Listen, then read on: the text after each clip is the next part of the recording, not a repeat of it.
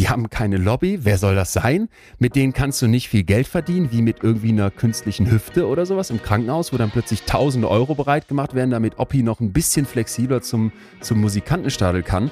Aber deine Psyche äh, äußert sich da über diesen Wege, dass sie dir körperliche Beschwerden verursacht. Und da ist es, das hört man ja wirklich sehr oft, äh, muss nicht immer so sein, aber äh, dass sich da plötzlich auch Schmerzen lösen, nur weil man jetzt endlich mal weiß, aus welcher Ecke das alles kommt die Anfragen nochmal hochgeschossen sind. Ich glaube auch die Belastung bei ganz vielen hoch ist. Das ist nicht einfach von heute auf morgen weg. Und ich finde, mit allerhöchster Eisenbahn, nachdem jetzt diese Pandemie wieder so im Griff ist, muss das jetzt das Thema werden. Auf der einen Seite, hier hast du deine Medikamente aus der Apotheke, auf der anderen Seite, du kannst doch nicht schon wieder solche Psychopillen nehmen. Betreutes Fühlen. Der Podcast mit Atze Schröder und Leon Windscheid.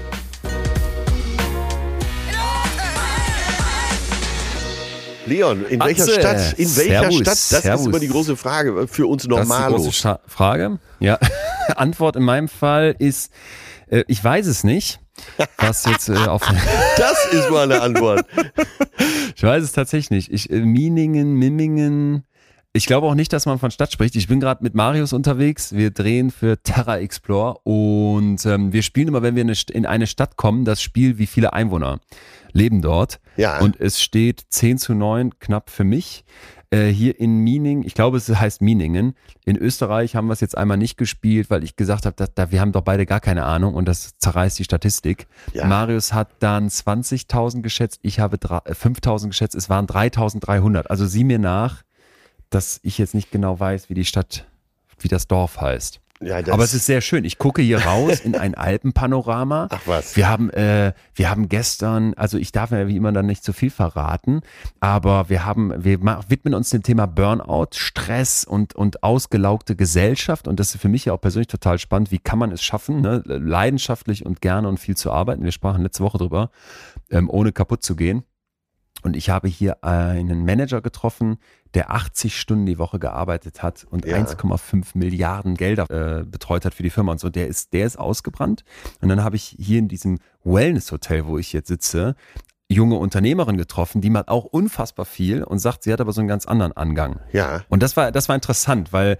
Also auch zwei Generationen, so ähnlich wie hier. Auch zwei Generationen. Kleinen Psychologiestübchen. Genau. Ja. Genau, und sie ist halt auch nicht nur dann, sie ist halt auch Mutter und gerade geworden und so mhm. und äh, vertrat dann so die, den, ein Stück weit den Punkt so, man, dass man sich halt bestimmte Auszeiten schaffen muss. Ne? Und sie ist jetzt hier mit ihrer Familie auf Urlaub, aber es ist so eine Art Arbeitsurlaub. Und dass du dann den, das ZDF-Fernsehteam in deinem Wellness-Hotel, im Wellness-Hotel empfängst, das ist ja auch so, ne, das fand ich halt einfach spannend. Ist das Selbstbetrug oder ist das am Ende die Lösung? Deswegen sitze ich jetzt hier und gucke aufs Alpenpanorama in einem unfassbar schicken, sexy Fünf-Sterne-Ressort-Hotel, wo ich so ein bisschen das Ohrenschlackern kriege, weil das sind immer so Sachen, die würde ich mir, die, die privat mir die zu gönnen. Hm. Noch nicht, äh, noch nicht. Ja, äh, noch. Gerade, ja, du, ich, ich, warte die ganze Zeit schon hier auf meinen Einsatz. Ja, bitte, da ist er.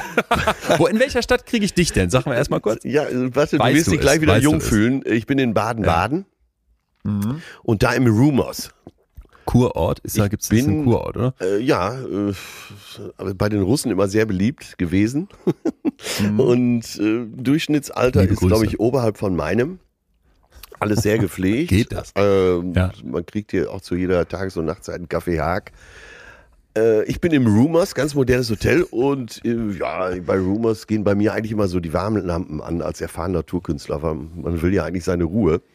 Und wer jemals ja. im Rumors Frankfurt war, weiß, dass es eigentlich, ja, sagen wir mal, das Berghain mit angeschlossener Zimmervermietung ist so gefühlt, da unten in der Hotelbar geht wirklich der Fuchs ab. Wirklich der Fuchs. Ja. Und wenn du in ein Hotelzimmer, in dein Hotelzimmer kommst, Ruhe suchend, weil äh, ja.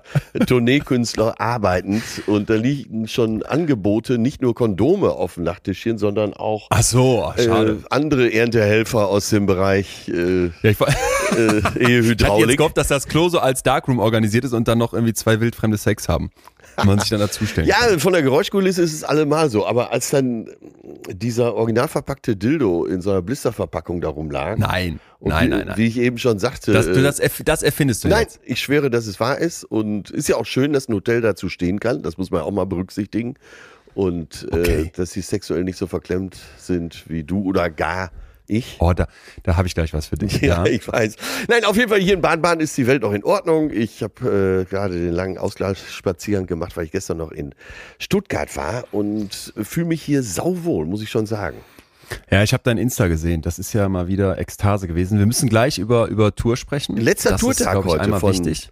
von echte Gefühle. Dein letzt, ja, aber du bist ja jemand, der lebt ja trotz des hohen Alters immer mit einem Fuß in der Zukunft. Und da gibt's Good News. Ich möchte aber ganz kurz nochmal auf den Dildo in deinem Hotelzimmer zurückkommen. Ja, in der Blisterverpackung. Also er lag da jetzt in der nicht Blister, so ist mir klar, benutzt, ist mir klar, lag nicht benutzt. Ja, ja, das Mhm. ist äh, offensichtlich neu. Ich weiß noch nicht genau, wie ich jetzt die Tür zu diesem Thema aufmache. Wir müssen uns dem, glaube ich, behutsam nähern. Mhm. Es wird um, um Prostata gehen und um Orgasmen. Also dieses, wie komme ich drauf? Ich sitze hier auf diesem, auf dieser Toilette in meinem, in meinem sehr schicken Zimmer hier, ne? Das ist jetzt eine Ähm. sehr äh, gewagte Überleitung, ja. Ja. Und dann gibt es einen Button an der Wand. So eine Art Knopf. Ja. Und neugierig wie ich bin, drücke ich den natürlich und es passiert kurz nichts. Und, und plötzlich kommt es zu einem Erlebnis, wo ich noch nicht hundertprozentig weiß, wie ich das einzustufen habe. Ob das jetzt meine Verklemmtheit ist und ob ich mich das sexuell einfach. Also auf jeden Fall wird mir sehr, sehr stark, sehr, sehr viel, sehr, sehr warmes Wasser äh, in, in, in den Anus gespritzt. Von Sagt unten. man das so? Ja, ja. Von unten, ja, aus diesem Klo raus. Also das war irgendwie ein Spezialklo und äh, absolut neuester Stand der Technik. Leuchtet auch an vielen Stellen und jetzt gab es eben diesen Effekt. Und der Sitz Und ist ja auch angewärmt. Das alles, alles. Ah, also okay. dass du da nicht, ja, so dass dir das jetzt Papier nicht von so einer Mickey Maus Roboterhand mit so einem weißen Handschuh gereicht wird, war noch das Einzige. Aber worauf ich hinaus wollte, ist, ich habe, ähm, ja, geht jetzt wahrscheinlich zu weit. Also geht jedenfalls um die, ich habe Bekannte, sagen wir es mal so, Thema Ja. Prostata-Orgasmus, die setzen beim Sex auf Techniken, um das zusätzlich herbeizuführen. Ich bin jetzt gar nicht vom Fach, deswegen weiß ich nicht, ob zusätzlich überhaupt das richtige Wort ist. Und dachte mir, wenn du schon Dildos im Hotelzimmer hast, spreche ich jetzt einfach an und frage Ja, mal ja. den Experten. Ähm, äh, ich glaube, es gibt grundsätzlich zwei Abteilungen. Das heißt, die einen haben so einen Fetisch äh, und die anderen eher nicht. Äh, ich gehöre tatsächlich zu der Abteilung, für die Sex äh, eigentlich Teil des Gesprächs ist. Im günstigsten Fall der bessere Teil. Und da habe ich auch, das reicht mir dann auch, sich so zu verbinden. Also ich bin eher so derjenige, der die Verschmelzung sucht und die Hingabe.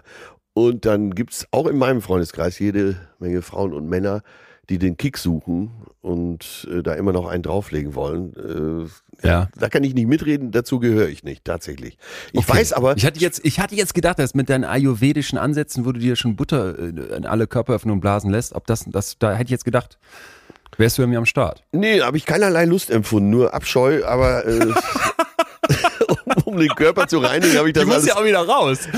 habe ich das alles in den Kauf genommen. Aber ich war durchaus äh, angeekelt. Das kann ich dir sagen. Okay. Nein, ich habe das überhaupt nicht. Ich habe das. Schade. äh, Ich will mich auch Okay, nicht. Ich schade. Weiß dachte, gar nicht, ob ich da, vielleicht bin ich dadurch sogar ein schlechterer Mensch. Aber Ja. äh, gehen wir mal wieder zurück zu diesem Wasserstrahl, der von unten kommt. Das ist ja eigentlich auch Ja. sehr hygienisch, ne? wenn sozusagen das andere Ende des Verdauungskanals auch so gut gereinigt wird wie die Zähne. Ja. Äh, und auch da scheiden sich im Freundeskreis die Geister. Die einen mögen das und äh, denken darüber nach, sich zu Hause auch sowas einzubauen. Und nö, ich bin, ich gehöre gar nicht zu der Abteilung. Dann, also wenn's, wenn dann Not am Mann ist, dann dusche ich lieber komplett. Ich, äh, mir jetzt stellen sich zu viele Nackenhaare auf. Ich merke, ich war unsicher, ob ich das überhaupt ansprechen kann. Jetzt kamen wir bei deinem Dildo dazu und ähm, für mich war die gesamte Experience Ja. so out of äh, allem, was ich bisher kenne, dass ich, ähm, ich musste erstmal verarbeiten. Ja. Lass uns nicht weiter. Und äh, bist du denn so ein experimenteller Typ oder auch eher jemand, der so die Äh, nee, nee, nee. glaub gleichzeitig ich. mit der glaube- körperlichen auch Ja. die geistige Verbindung sucht? Äh, ja, das sowieso, aber ich sag mal, ich glaube nicht, weil was wir hier auch schon immer wieder beleuchtet haben, ist Sachen, Sachen nicht zu früh äh, nie Ja, ne? und sag ja. nicht zu früh, so bin ich oder so bin ich eben nicht. Ja, ich weiß. Who knows? Who Aber in knows? meinem Alter Also- kann ich doch schon langsam zumindest eine Tendenz erkennen, oder? Ich, ja, ich weiß nicht, ob ich es klar, hier mal erzählt ja habe. Habe ich ja auch. Ich war ja mal äh, zu Gast in so einem Swingerclub, weil äh, einer von diesem Swingerclub, der, der Swingerclub-Besitzer auch Mitglied in unserem Bootsclub war und er hat uns Ja. halt alle eingeladen, dann haben wir da Weihnachtsfeier gemacht. Da habe ich mir das mal Ihr alles kanntet euch aber schon aus diesem, was war das nochmal, dieser mitleidenswerte, spendenbedürftige Monaco Jugendjachtclub, oder? Äh, Ganz Da- genau, ganz genau. Deine Kreise, ne? Deine Ja. Kreise. Dildo-Hotels, Yachtclubs, Swingerclubs. Ja, Ja, äh, okay. ich bin ja durchaus ein interessierter Mensch, aber genauso interessiere ich Mhm. mich zum Beispiel für eine Elektroinstallation und schaue in, jeden, in jede Elektroverteilung rein. Kurz und gut, ich will damit nur sagen, äh, ich war diesen äh, Versuchung schon ausgesetzt, habe dann aber ganz klar für mich feststellen können, äh, ist nichts für mich. Wie gesagt, vielleicht bin ich dadurch ein schlechterer Mensch, aber mir ist es nicht gegeben, sagen wir es einfach mal so. Ja, okay. Ja, äh, lassen wir es doch mal ohne Wertung stehen und Ja. ähm, Ich äh, Verlassen sei froh, dass ich dich jetzt nicht ausfrage. Verlassen, verlassen die Abteilung äh, Dildo und, und Kloduschen und ähm, kommen zu der de- deswegen sehr frohen Nachricht, weil ja, deine Tour endet, weinendes Auge auf der einen Seite. Äh, wir äh, dürfen aber, glaube ich, hier unser eigenes, unser eigenes ähm, kleines, wie hast du es gerade genannt, Podcast, äh, Psychologiestübchen nutzen, um darauf hinzuweisen, Atze Schröder geht wieder auf Tour. Richtig. Manche Unkenrufe hätten jetzt irgendwie Rente unken können, aber nein. Und ich weiß noch, wie du mich angerufen hast und gesagt, Leon, das, ich hau jetzt, jetzt hau ich, jetzt ist Feierabend, jetzt Ja, hau ich ja. nochmal richtig einen raus. ja, Was hältst du vom Titel? Und du musst ihn jetzt selber sagen, weil ich war, ich war ja total dabei. Ich habe ja auch schon eine Idee, wie dein Intro gestaltet werden kann. Ja, sehr gut, sehr gut. Ja, es heißt Der Erlöser. Und Ja. ja. ja, als wir jetzt anfingen, erste Texte zu schreiben, speziell eben auch den Pressetext, wo es ja auch geballt drin sein muss, da äh, habe ich gedacht, jo, das ist genau das, was ich wollte. Nochmal einen richtig fetten Stein in den Teich werfen und gleichzeitig ein Thema aufmachen, was alle angeht. Und das passt sogar auch äh, richtig gut zu unserem Podcast, weil unterm Strich streben wir ja alle nach Erlösung. Und, Ja. die, und die gibt's bei mir. Ich gebe äh, ab November gehe ich auf Preview-Tour, also gibt's ein Vorschau-Programm, da wird hier und da noch rumgeschraubt an den Nummern, dann nächstes Frühjahr werden die Hallen wieder groß. Äh, und ich freue mich da so wahnsinnig drauf, ob des Titels eben. Ja, das, ich finde, der macht für mich selber Ja, so es viele Türen auf. Der Erlöser. Ich meine, selbstbewusster geht's doch gar nicht, oder? Ich sehe dich mit einem blisterverpackten Dildo in der einen Hand und Ja. so einem kleinen Kruzifix in der anderen an einem großen. Holzkreuz festgenagelt in einem Nonnenkostüm. Alles Licht aus, bisschen Haze im Hintergrund macht so Nebelstimmung und dann ist ein so ein Moving Head, der so langsam hochfährt, ist auf dich gerichtet. Und so wirst du dann aus der Decke der Halle abgelassen. Und werde ich die ganzen zwei Stunden am Kreuz hängen? Nein, nein, nein, nein, nein. Du machst, du wirst, äh, du wirst so eine, du brauchst jetzt natürlich so eine epochale Startnummer. Vielleicht, wo du auch Fragen aufwirfst und, und das tut auch erstmal allen weh und am Kreuz hängen, ne? Und Ja, es geht natürlich ja. auch um die Kirche. Und es geht um was ganz Große und dann Ja, irgendwann ja. steigst du ab von diesem Kreuz, reißt dir diesen, diese Nonnenkutte ab. Madonna hat ja, glaube ich, die Idee dazu gehabt, es kommt der Track von Madonna und dann geht's los. Ja, gefällt mir spontan gut. Ich würde gerne das Nonnenkostüm gegen äh, so einen Tarzan-Lennenschurz ersetzen. Ja. Also so Ja, wie wir Jesus zu Ostern immer am Kreuz hängen sehen, wo er ruft, Vater, äh, auch. warum hast du nichts anderes gebucht? Ja. Oder was ruft er noch? das ist aber auch Ja, sehr nett von seinem Vater. Sehr, sehr. Ja, so stelle ich mir das vor. Das, äh, wir müssen ja die Pressefotos noch machen und ja, mal gucken. Vielleicht so das Herz in der Hand. Aber bei dir geht's ja auch weiter im Herbst, habe ich gesehen. Ich bin, äh, ich bin im Herbst geht's weiter, weil jetzt alles irgendwie, ich kriege da immer jede Woche so, einen, so eine Excel-Tabelle, ist irgendwie Standard bei so einem Tourveranstalter und da steht dann drin, wie weit, wie weit die Tickets wechseln. Jetzt waren so viele weg, also irgendwie 90 Prozent, dass ähm, die gesagt haben, da ist die Nachfrage so groß, geh im Herbst nochmal. Tatsache, da habe ich, äh, da muss ich nicht lange überlegen, weil wie du auch, äh, obwohl es bei mir noch gar nicht richtig losgegangen ist, ich habe einfach so Bock. Ja. Äh, und jetzt komme ich im Herbst nochmal in ganz viele Städte und ähm, bin aber gerade natürlich noch so ein bisschen in diesem, in diesem, also es geht ja jetzt erst los. Ich sitze jetzt hier in Österreich und werde hier auch bleiben, bis dann am Samstag in Wien die Premiere ist und habe gestern noch die ganze Nacht mit Marius am Intro geschraubt, weil du merkst, ich bin totaler Freund davon, dass so eine Show auch irgendwie Ja. geil losgeht. Ja. Weil ich werde oft gefragt, was erwartet mich da? Und dann habe ich immer so das Problem, ich muss den Leuten irgendwie was erklären, was es vielleicht so Stimmt. nicht also es ist ja irgendwie anders, weil es ist keine Comedy-Show, ne? Aber wenn du dann sagst, es ist irgendwie wie ein Science Slam, dann sagen die Leute, ja, aber Science Slam kenne ich nicht oder Science Slam geht ja immer nur zehn Minuten pro Person. Und dann muss ich es immer irgendwie erklären und dann sage ich, es ist aber auch, eine, es ist neben viel Wissenschaft und neben echt nachdenklichen Momenten vor allem aber auch eine, es ist Unterhaltung und man hat zwei gute Stunden. Und da, das ist für mich der Anspruch, dass wenn ich auf die Bühne komme, ist schon da soll das Feld schon bestellt sein. Und jetzt habe ich ein Intro gemacht, wo ich so eine professionelle Sprecherstimme Ja. gebucht habe. Ja, ne? ja. Das geht äh, unfassbar einfach mittlerweile im Netz. Und habe dann ähm, so, eine, so einen Coaching-Text geschrieben. Weißt du, also so einen typischen Live-Coach-Text. Und dann kommt am Anfang so ein Herzschlag. Puff, puff, Ja. puff, puff, und der ganze Licht ist aus und dann kommt so ein Ultraschallbild von einem Baby und dann kommt so eine Stimme, so eine Coach-Stimme aus dem Hintergrund mit ein bisschen Hall drauf und dann kommt so äh, Hans Zimmer Musik drunter und die sagt dann, hey Champ, als du geboren wurdest, hast du eine Entscheidung getroffen. Du hast das Mindset Erfolg gewählt. Und jetzt, jetzt sitzt du hier bei diesem Psychologen. Gute Gefühle, was soll das sein? Und dann steigert sich das so hoch und er sagt dann, ey, Gefühle sind für Schafe, du bist ein Löwe, du musst der Löwe unter den Adlern werden, Chef. Und, und ich, hab- ich, ich frage mich jetzt, wie lange dauert das, bis auch der Letzte in der Halle gecheckt hat, dass das ironisch ist und dass du jetzt nicht gerade ähm, bei unserem scheiß Live-Coaching bist. Und dann kommt halt irgendwann so eine Explosion, ein Knall, das habe ich mir von dir abgeguckt und dann kommt der, ein Filmchen, das die Absurdität unserer Welt aufzeigt. Und ganz am Ende komme ich raus. Das macht, das ist für mich einfach, das mit das Schönste an diesem ganzen Tourprogramm machen, ist auch dieses Programm machen, oder? Ja, also, dass ja. man da sitzt und sich überlegt und Ja. das auf eine Bühne überträgt. Ja. Fand, find, find und fand ich. Und äh, was würdest du jetzt sagen, wenn es eben kein Science Slam ist, keine Comedy-Show? Was ist es? So mit einem oder zwei Schlagwörtern? Also es steht auch auf dem Plakat, es ist Psychologie live. Und ich, viel besser kann ich es auch nicht Nein, beschreiben. das, Also, ne, äh, ich finde es auch richtig oder? gut, das genau so zu machen. Ja. Wirklich genau zu sagen, was stattfindet. Und das ist Psychologie live. Ja, super. Gefällt mir richtig gut. Jetzt Ja. bin ich so in der Bredouille. Ich möchte das Programm ja noch sehen bis Juli. Und alle Termine, die du spielst, da passt es irgendwie nicht. Entweder sind wir in Urlaub, äh, ich habe selber da Termine. mache ich drei Kreuze. Ich Zum bin, Glück. ich bin jetzt so weit, dass ich wahrscheinlich nach Zürich komme. Echt? Ja. Also einerseits Ehre, andererseits bin ich froh, weil das glaube ich der letzte Slot in meinem äh, in meinem Frühjahrsblock, weil ich ich muss mich auch warm spielen. Ich kann- ich habe nach wie vor, ich bin so aufgeregt und ich bin immer viel entspannter, wenn keiner da ist, den ich kenne. Ich weiß, ich Äh, weiß. Du Letztens hat hab mich noch schon gefragt. ne, Wir haben noch 20 Gästekarten, was machen wir damit? Ja, ich sage, gib's ihnen Verkauf, Gäste nerven nur. Und so Ja. ein bisschen, was ist da dran? Natürlich freue ich mich, wenn so, vor allen Dingen nach der Show, wenn man Adrenalin drin hat, dann ist man ja froh, wenn man bekannte Gesichter sieht. Aber so während der Show und kurz vorher denkt man, nein, ach, ist der auch noch da? Oh Gott. Und ne, dann, Ja, dann ja. denkt man immer, man Ja, hat ja, ja. keinen guten Abend.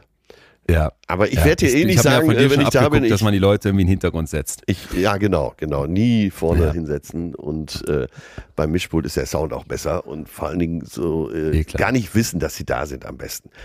Ja, ich, Ja. ich bin sogar immer verunsichert, wenn Carlo mir sagt, ja, die Gäste sitzen da und da. Und ich denke, ich will doch gar nicht wissen, wo die sitzen. Nee, ich sag auch, ich sag auch, nicht sagen wo. Nicht sagen.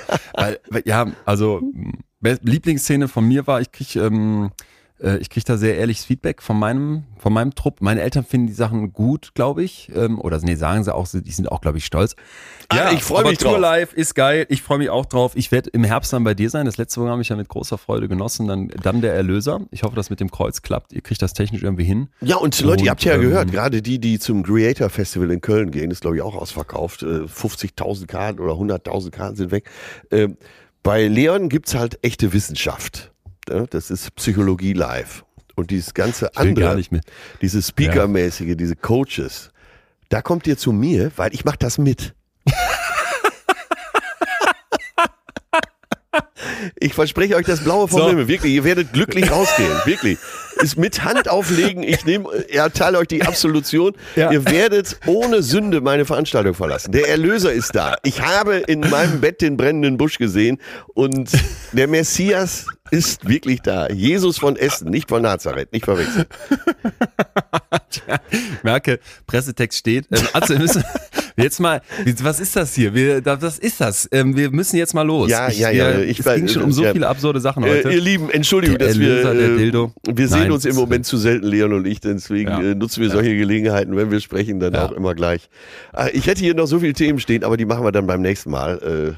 Und Ja. äh, damit können wir doch eigentlich sagen, rein in unser nächstes Spaßthema, Ja. psychische Erkrankungen in Deutschland. Ach, ich habe schon Ähm, wieder so einen Respekt, Leon. Ich Ja. habe so einen Respekt vor dem Thema, weil da habe ich nur wirklich keine Expertise. Und äh, ich habe versucht, seit gestern Abend äh, auch bis spät in die Nacht mir einiges anzulesen. Aber es, da gibt es so viele Behauptungen. Es, es, ja, es ist relativ diffus, was wirklich los ist in Deutschland. Und ich hoffe, erhoffe mir heute wirklich, und da bin ich mal stellvertretend für alle Zuhörerinnen und Zuhörer, äh, ich erhoffe mir von dir heute mal echte Fakten zu dem Thema. Darf ich denn aber trotzdem sagen, wer jetzt denkt, das wird hier irgendwie die Zahlen-Statistik-Folge überfrachtet und das wird vor allem bitter, äh, bitter düster, es wird irgendwie dunkel düster und ganz bitter, weil es jetzt um psychische Störung geht. Nein, e, eben nicht. Ich glaube, das und wie wir jetzt, jetzt mal aus der Hüfte, wie wir hier gerade reingestartet sind, passt eigentlich ganz gut, weil ich glaube, dieses Thema, so hart das ist, so grausam das ist, so schlimm die Lage ist, wir reden gleich drüber, so sehr braucht es auch einen anderen und vielleicht auch einen lockereren Umgang. Nicht, nicht veralbern, um Gottes Willen, aber ich glaube, wenn wir dem Ganzen mit, mit ein bisschen mehr wenig, weniger, mit ein bisschen weniger Schwere begegnen, das wird dem gut tun und damit ja, will, ja. will, ich heute auch reinstarten, dass das eben unser Anspruch ist, dass wir hier nicht gleich sitzen und äh, alle heulen, weil die Lage so schlimm ist. Wir werden auch darüber sprechen, wo es Hoffnung gibt. Wir werden über einen Promi reden müssen, auf den ich sauer bin. Ja. Wir werden, Gott. wir werden ganz konkret darüber sprechen, was, was Abhilfe schafft und wir werden auch natürlich, wenn wir über solche Themen sprechen, haben wir, bemühen wir uns immer, dass auch die Betroffenen zu Wort kommen. Also jetzt würde ich aber sagen, können wir rein ja. und brauchen dazu erstmal eine Faustregel, die wir alle im Kopf haben können. Und zwar ist das die 3 zu 5 Regel. Was heißt das? Es gibt Statistiken, die werden erhoben und diese ist jetzt mal, würde ich sagen, ziemlich zuverlässig. In Deutschland sind jedes Jahr etwa 27,8 Prozent der erwachsenen Bevölkerung von einer psychischen Störung betroffen. So, mhm. das entspricht rund 17,8 Millionen Menschen. Ne? Mhm, mhm, äh, können wir uns jetzt vorstellen, das ist so ungefähr ganz NRW. Und 27,8 Prozent kann man jetzt runterrunden auf ein Viertel oder hochrunden auf ein Drittel. Ich nehme jetzt mal, gesteht es mir zu, ein Drittel. Ja. Jeder Dritte erfüllt die Kriterien, von denen holt sich aber nur jeder Fünfte Hilfe. Und das ist für mich die 3 zu 5 Regel. Jeder Dritte ist betroffen, ja. jeder Fünfte holt sich Hilfe und jetzt haben wir schon eine Situation, wo die Leute monatelang auf einen Platz warten müssen. Meine erste große Frage, was passiert in diesem Land, wenn sich von allen Betroffenen jeder Hilfe holen würde? Und jetzt können wir direkt sagen, ja, das muss vielleicht nicht manche psychischen Störungen, wo man so die Kriterien erfüllt, insbesondere bei einer spezifischen Phobie, zum Beispiel von einer Spinne, ja, da kann man auch gut mit leben, ja. völlig fein, kann ja. ich einen Haken dran setzen, aber wir müssen uns trotzdem am Anfang klar machen, Millionen in Deutschland sind betroffen nur ein Teil von denen holt sich Hilfe und damit kommen wir schon nicht klar. Durch das ist für mich ja. eine Ausgangslage. Also und das macht mich, das wirst du heute hoffen, ich muss mich bremsen, ne? Aber ähm, ich habe immer das ja, Gefühl, man ja bringt wissen. seine Meinung. Wir wollen es ja, ja wissen. nee, ich meine, ich finde, man bringt seine Meinung, seine Standpunkte besser rüber, wenn man eben ganz ruhig und besonnen und rational bleibt. Ich finde das auch angenehm, aber manchmal bei den Themen, das ist dann, ist dann ehrlich gesagt einfach ehrlich, da geht es mit mir durch und dann werde ich dann auch sauer. Ja, ähm, aber hol mich zurück. Ja, okay. Ich kann ja verstehen, dass du Alles sauer bist. Äh, nur äh, wie willst du schnell Abhilfe schaffen? Man kann immer viel fordern, aber äh, es muss ja auch umgesetzt werden. Jetzt weiß ich ja und habe heute Nacht noch gelesen, die Kassenärztliche Vereinigung muss dir, glaube ich, innerhalb von sieben Tagen einen äh, Notfalltermin zumindest verschaffen. Ja? Einen psychiatrischen oder psychologischen Notfalltermin. Das gelingt auch äh, für die, die sich melden, aber dann geht es nicht weiter. Und äh, genau. da und, liegt, glaube ich, der Hase ja. im Pfeffer. Du kriegst schnell einen Notfalltermin, es äh, geht ambulant. Eben, äh, wir wissen es jetzt zufällig, äh, in Münster gibt es eben auch eine äh, psychologische Ambulanz in der Uniklinik. Äh, das gibt es in ganz Deutschland, aber danach geht es nicht weiter. Und da brauchst du ja einen mhm. richtigen Therapieplatz. Ne? Und da liegt der mhm. Hase im Pfeffer, wenn ich das richtig verstanden habe gehen wir gleich tiefer drauf ein. Was gibt's an Akuthilfe und was mhm. läuft dann schief? Darf ich aber erstmal, wir machen es ganz, ganz anonym, ne? Aber du, du erinnerst dich vor, was war, war, war es an Weihnachten, war es an Weihnachten selbst oder am ersten Weihnachtstag, da hast du mir, hast du mir ja, eine, genau da war. Ich fand ziemlich verzweifelte Nachricht geschrieben. Ja, ähm, die kam aus meinem Umfeld. Äh, mir selber ging es gut, aber jemand aus meinem Umfeld war an einem absoluten Tiefpunkt, hatte vorher schon mit Depressionen zu tun und äh, hatte auch Therapieerfahrung.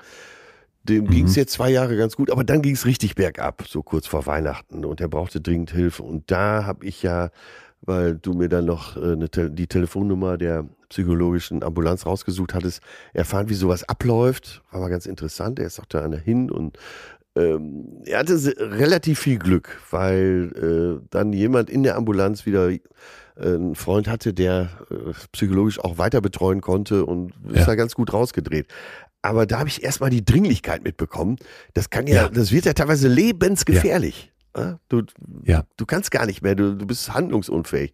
Äh, wir sagen ja immer dieses berühmte Bild, man kommt eine Treppe nicht mehr hoch, das habe ich ja am eigenen Leib auch schon erfahren. Ähm, aber das ist ja wirklich so, dass du, dass du teilweise äh, keinen Ausweg mehr siehst. Und dann ist ja äh, Total. absolut Hilfe geboten, ja.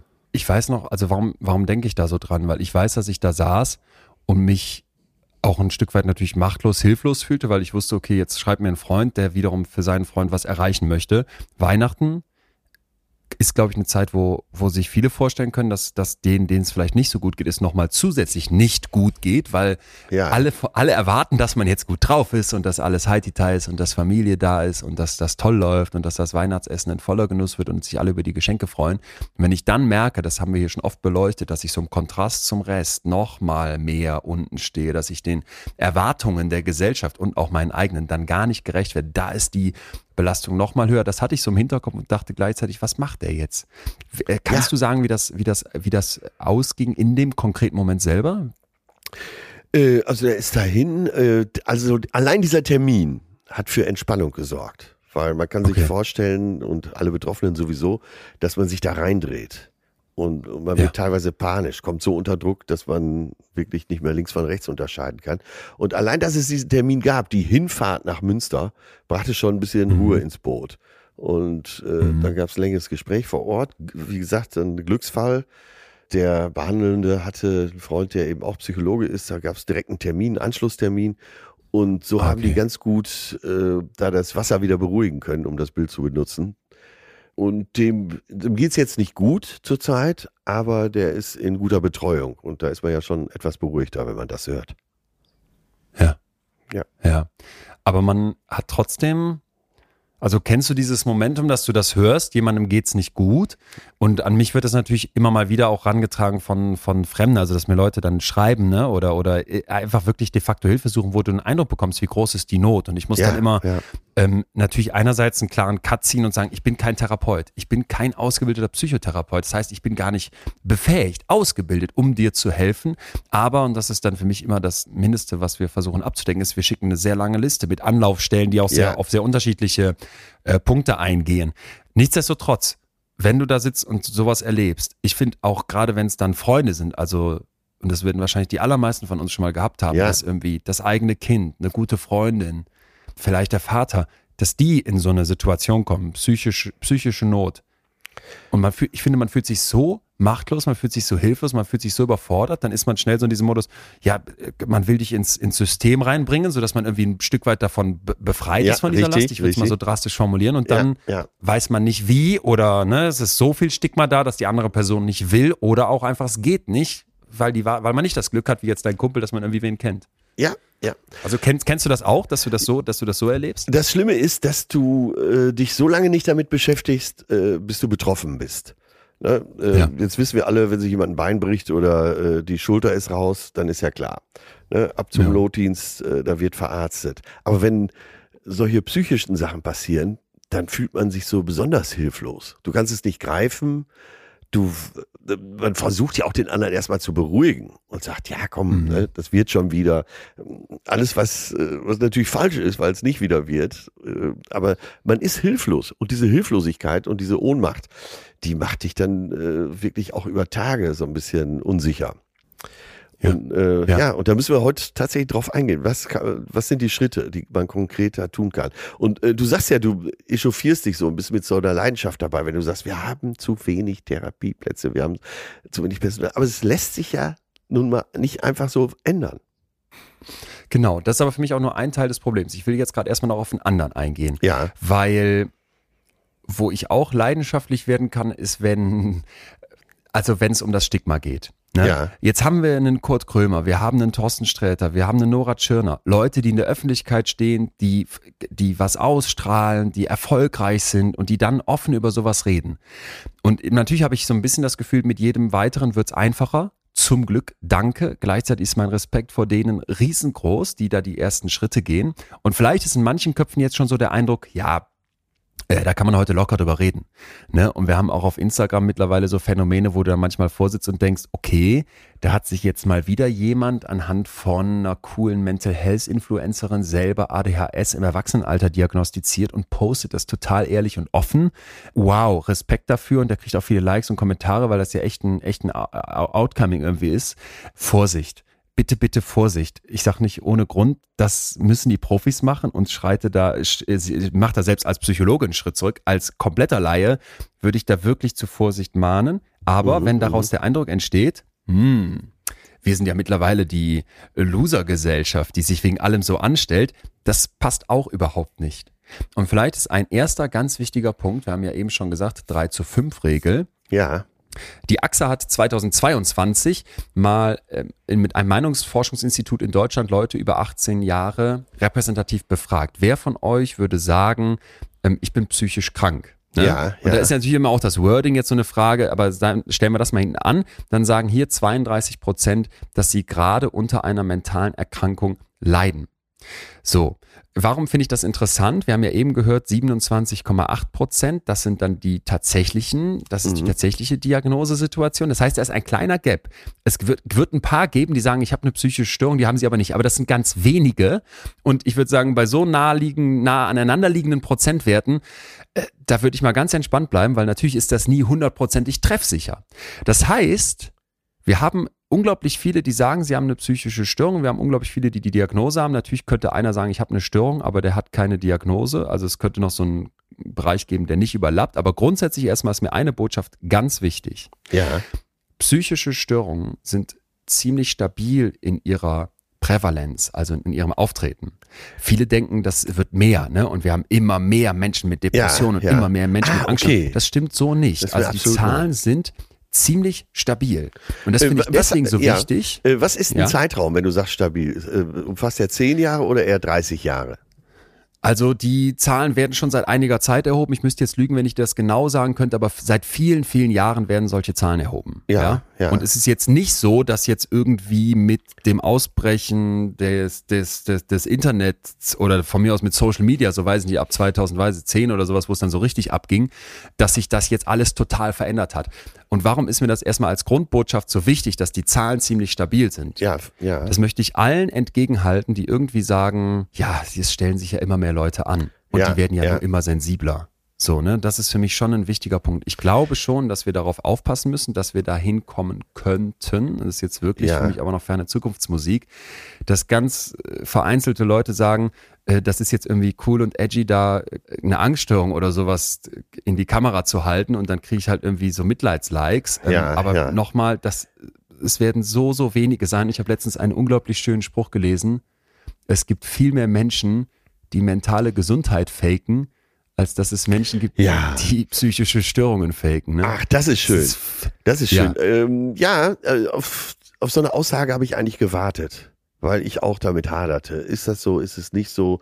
Wir haben letztens über Verletzlichkeit gesprochen. Wir haben aber auch darüber gesprochen, dass einige mhm. das so rausstellen und eben auch benutzen, um vielleicht doch noch ein paar Follower mehr zu generieren. Und das ist schön, wie du das sagst. Natürlich ist es so, das kennen wir alle von uns selbst, aber auch unser, aus unserem Freundeskreis, dass viele dabei sind, denen geht's gar nicht so gut.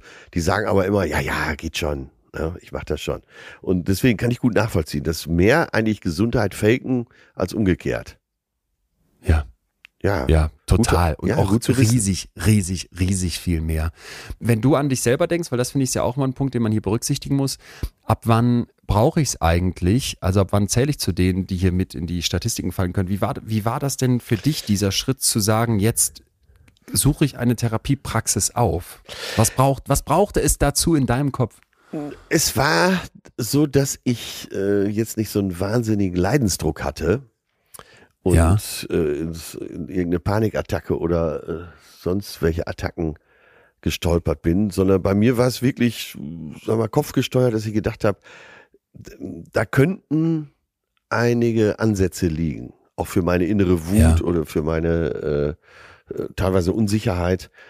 Und geh da mal ran. Und dann äh, durch die Gespräche mit äh, teilweise Cousins, Cousinen, habe ich gemerkt, das Thema berührt mich so. Und auch meine äh, mhm. Lieblingstante, die mhm. jetzt auch, glaube ich, die zweitälteste lebende Tante ist, die noch vieles wusste aus unserer Familie, äh, mit der ganzen Tragik, äh, wenn die so davon erzählt hat, habe ich gemerkt, oh, wie sehr mich das berührt. Also wirklich, wie, wie sie quasi mit allem, was sie sagte, auf den wunden Stellen meiner, verzeih mir den Ausdruck, Seele rumgetrampelt ist. Und da habe ich gedacht, ja, äh, weil ich immer schon an Therapie auch geglaubt habe, habe ich gedacht, ja, das gehst du jetzt mal an. Und das war eher so vernunftsgesteuert. Und ich bin da ganz froh ah, okay. drüber, weil wer weiß, in was ich noch reingestolpert wäre, wenn ich das nicht angegangen ja. wäre. Da jetzt ja. vielleicht auch wieder der körperliche Vergleich, wenn du irgendwo Schmerzen hast, dann, äh, dann mach was dagegen, bevor das irgendwie chronisch wird. Mhm. Mhm. Und ich glaube, der, der Vergleich ist ganz gut und der äh, hinkt auch nicht so sehr. Aber äh, ja, und dann habe ich das gemacht und habe gemerkt, wie gut mir das tut. Und äh, heute erkläre ich mir so viele Sachen, viele unbewusste Reaktionen auch auf äh, Mitmenschen, auf äh, Ereignisse, die mir so des Weges ja. kommen, äh, kann ich mir besser erklären, weil ich es weiß. Ich habe vielleicht immer noch dieselbe Reaktion darauf, äh, weil viele Muster sitzen ja auch sehr tief, wie du weißt. Äh, gleichzeitig kann ich es mir besser erklären und das hilft mir total. Und, ich, und ist kann, es denn so, dass du damit da, ja, ja Entschuldigung. Na, ich kann es hier nicht oft genug sagen, dass äh, wie, wie hilfreich eine Therapeutin, Therapeut sein können, in den meisten Fällen. Und äh, da hilft auch nicht dieses Gespräch mit dem Kollegen oder mit dem besten Freund und so. Irgendwann ist Schluss. Irgendwann muss der Profi ran. Äh, ja, und das ist, ist halt wirklich ein echter Beruf, den man erlernt hat. Äh, Psychologen haben eine, haben ein Handwerk, dich zu befragen, ja. haben eine Vorgehensweise ja. und äh, das ist einfach besser, wenn es der Profi macht. Da sprichst du einen schönen Punkt an. Man hat 2017 nämlich mal eine umfangreiche Reform der Psychotherapie-Richtlinien äh, umgesetzt. Und eine Sache, die dabei eingeführt wurde, finde ich besonders ähm, wichtig zu nennen. Natürlich war auch so das Ziel, die Erreichbarkeit zu erhöhen, die psychotherapeutische Akutbehandlung einzuführen, sowie, sowie so eine ja. ähm, Rückfallprophylaxe ne, zu etablieren. Aber eine Sache finde ich eben besonders interessant, und zwar die psychotherapeutische Sprechstunde. So, wer davon jetzt noch nie gehört hat, das wäre für mich so eine Art äh, Check-in. Also bevor jetzt irgendwie es überhaupt weitergeht, ich richtig in die Therapie reingehe, ja. gibt's jetzt erstmal den Moment, dass Patientinnen und Patienten also diese psychotherapeutische Sprechstunde in Anspruch nehmen. Und da kann ich mit einem Therapeuten reden, ja? ja. Und zwar wird jetzt dann geguckt, wo stehst du denn?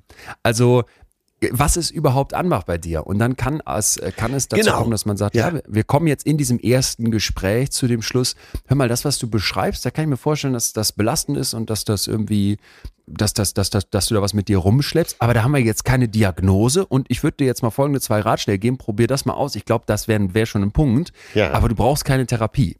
So, es kann andersrum aber genauso heißen, dass man sagt, oh gut, dass sie gekommen sind. Das ist hier, und da möchte ich jetzt nochmal sagen, das geht nicht mit irgendwelchen Checklisten aus dem Internet selber ja, gemacht. Ja, das geht genau. schon gar nicht mit irgendwelchen Insta-Posts. Ich möchte euch allen sehr, sehr, sehr die MIT-Folge empfehlen zu mentaler Gesundheit und Social Media. Habe ich das letzte Woche, glaube ich, schon gemacht.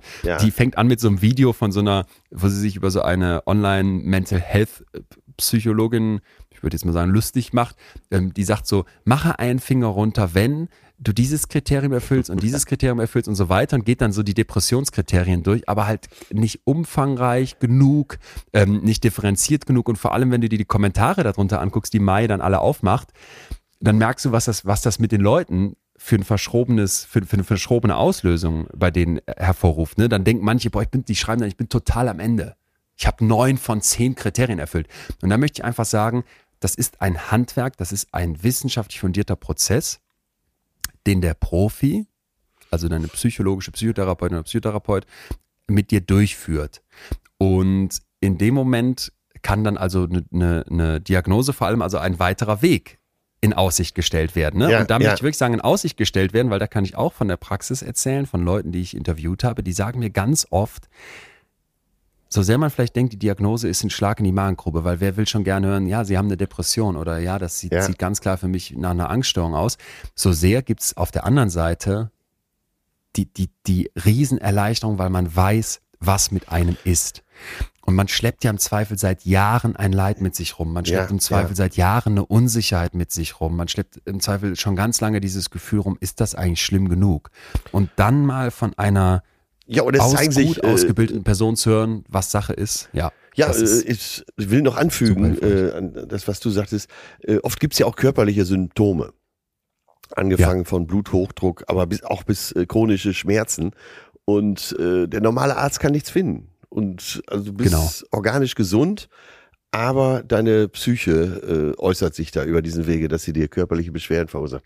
Und da ist es, das hört man ja wirklich sehr oft, äh, muss nicht immer so sein, aber äh, dass sich da plötzlich auch Schmerzen lösen, nur weil man jetzt endlich mal weiß, aus welcher Ecke das alles kommt. Gleich fühlen wir weiter. Jetzt kurz Werbung.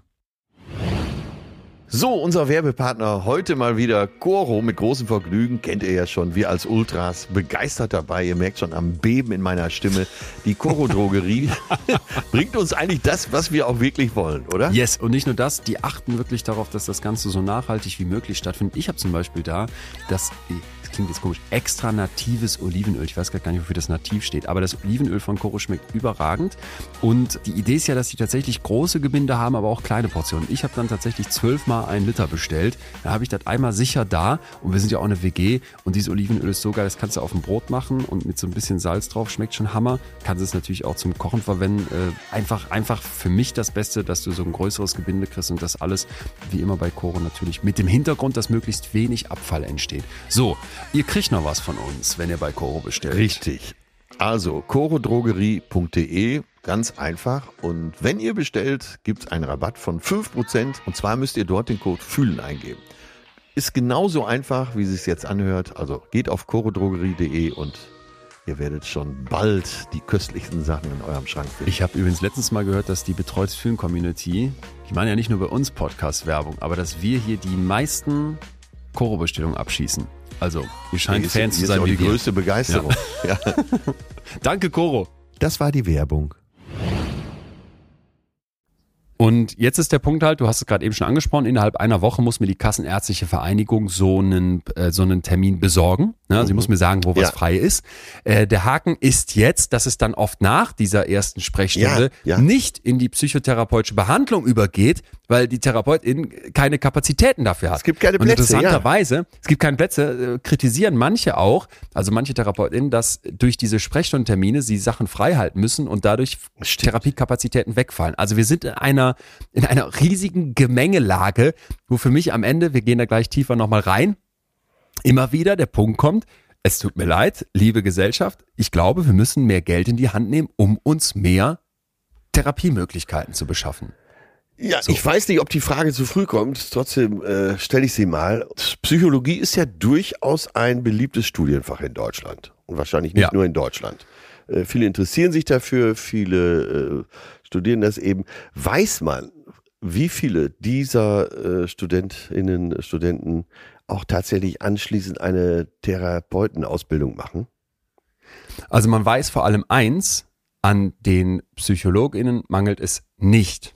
Ja. Ich weiß nicht, wie du es wahrnimmst. Du hast gerade gesagt, viele wollen es studieren. Bei, bei mir im Umfeld, also fast jeder, mit dem ich spreche, sagt mir dann irgendwie auf der Party, ah, Psychologie hätte ich auch so gern studiert. Dann kommt irgendein Aber, ist ja auch völlig fein. Ja. Und es, zum Glück machen das ja nicht alle, weil wir haben auch noch ein paar andere Jobs zu tun. Aber ich habe so das Gefühl, ähm, rein so anekdotisch, das Interesse an dem Fach ist riesig. Ja. Das freut mich total. Ja. Das führt aber auch dazu, dass wir jetzt nicht da sitzen und sagen, shit, wir haben nicht genug Leute, die diesen Job machen wollen. Die hätten wir.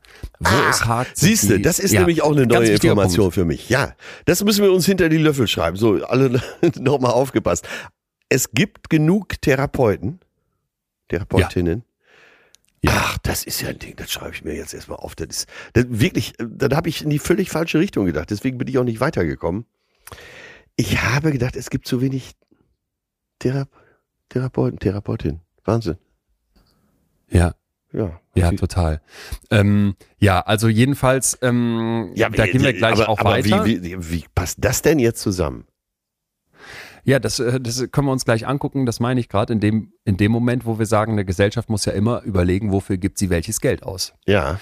Und eine voll ausgebildete Therapeutin, die kann jetzt sagen, ich würde gerne den Menschen Therapie anbieten, aber das muss dann auch irgendeine Krankenkasse bezahlen. Ja.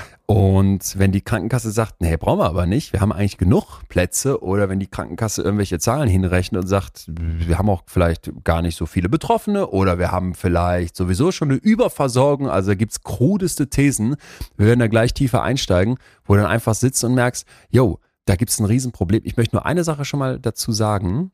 Bevor wir immer auf irgendwelchen Institutionen dann rumhacken, ne? bevor es dann heißt, ja, die Ja, ja. Kassenärztliche Vereinigung oder die Krankenkasse oder das Bundesgesundheitsministerium, nicht vergessen, also Politik wählen wir, Ja. solche Organisationen handeln theoretisch auch in unserem Interesse. Ne? Ich finde einen Punkt hier ganz, ganz wichtig mal klar zu benennen.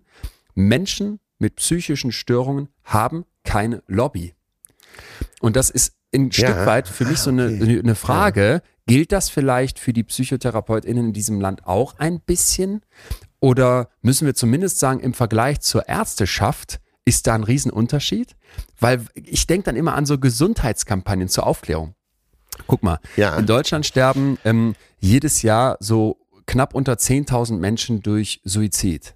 Ja. Und ein, ein Riesenpunkt dabei ist natürlich, dass psychische Störungen dafür dabei eine Rolle spielen ne? und vielleicht auch in vielen, vielen Fällen die Ursache sind.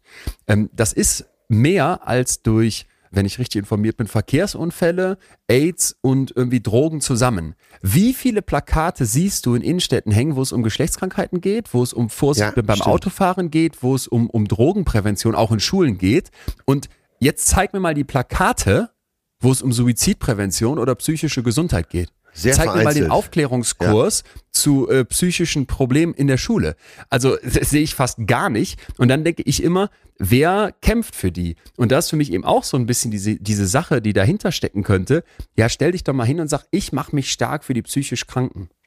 Ja wir haben so immer ein noch, auch wenn es ja. auf, genau, wir haben immer noch die Situation, dass man gefühlt so einen Brandstempel auf die Stirn bekommt, insane in the brain und dann ab in die Klapsmühle, mit Ja, dem will ich ja. nichts zu tun haben, von dem will ich mich möglichst weit distanzieren. Mir hat mal ein befreundeter Therapeut gesagt, das war eine drastische Wortwahl, aber sie blieb so hängen, die, die Menschen mit den schweren psychischen Störungen in Deutschland sind die ärmsten Schweine der Gesellschaft.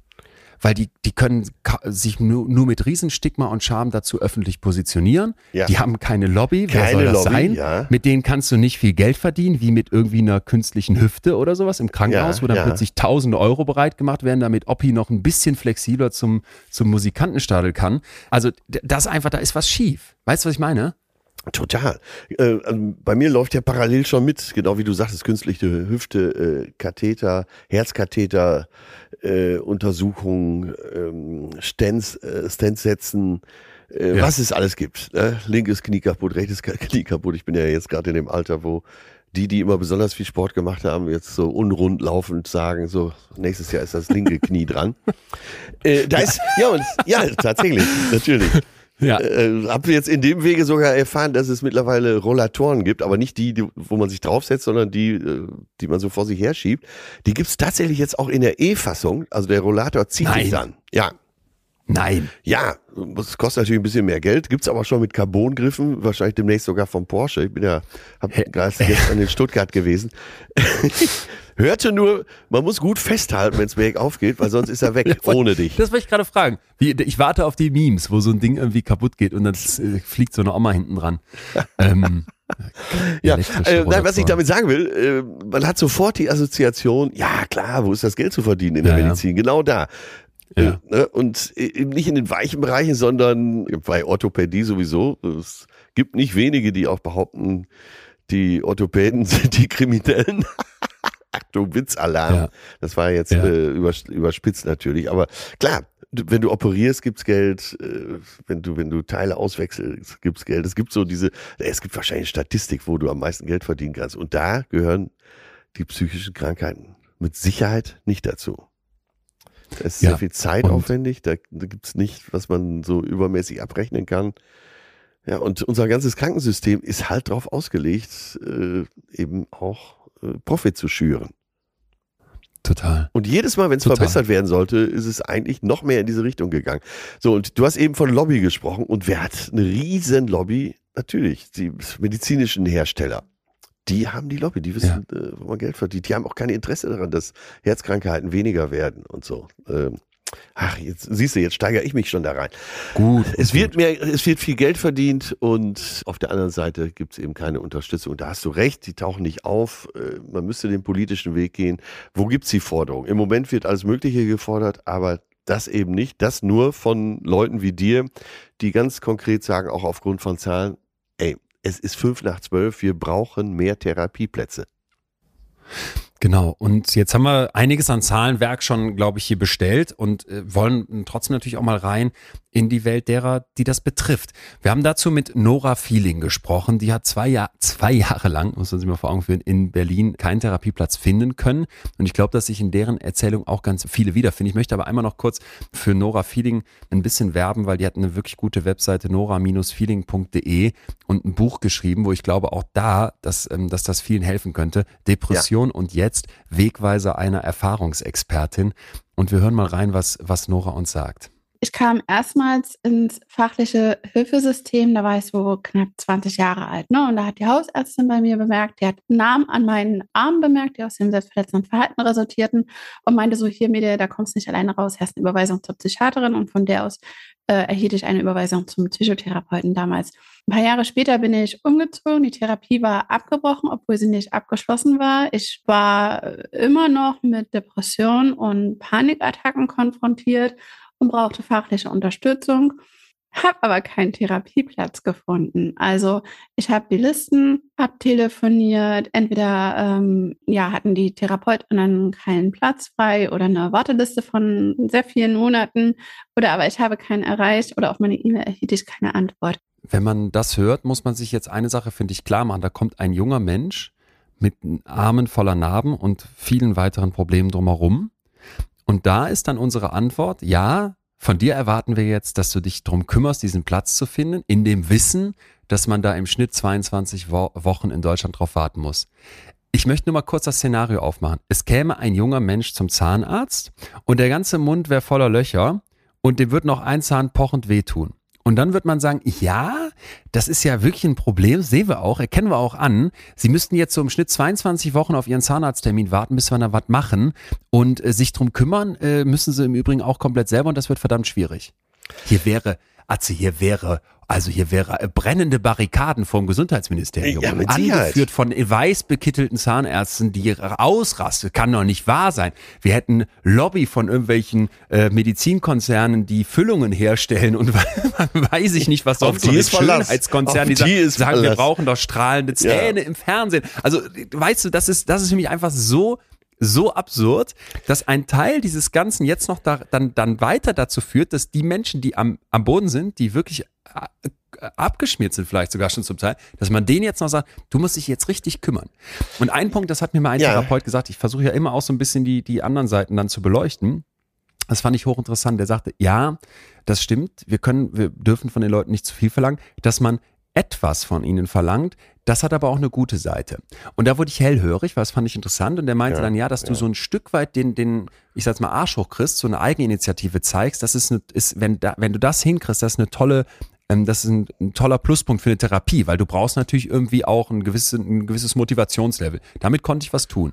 Aber so jemand wie Nora da jetzt mit, ne, mit wochenlang alleine losziehen zu lassen, da, da läuft es mir den Rücken runter.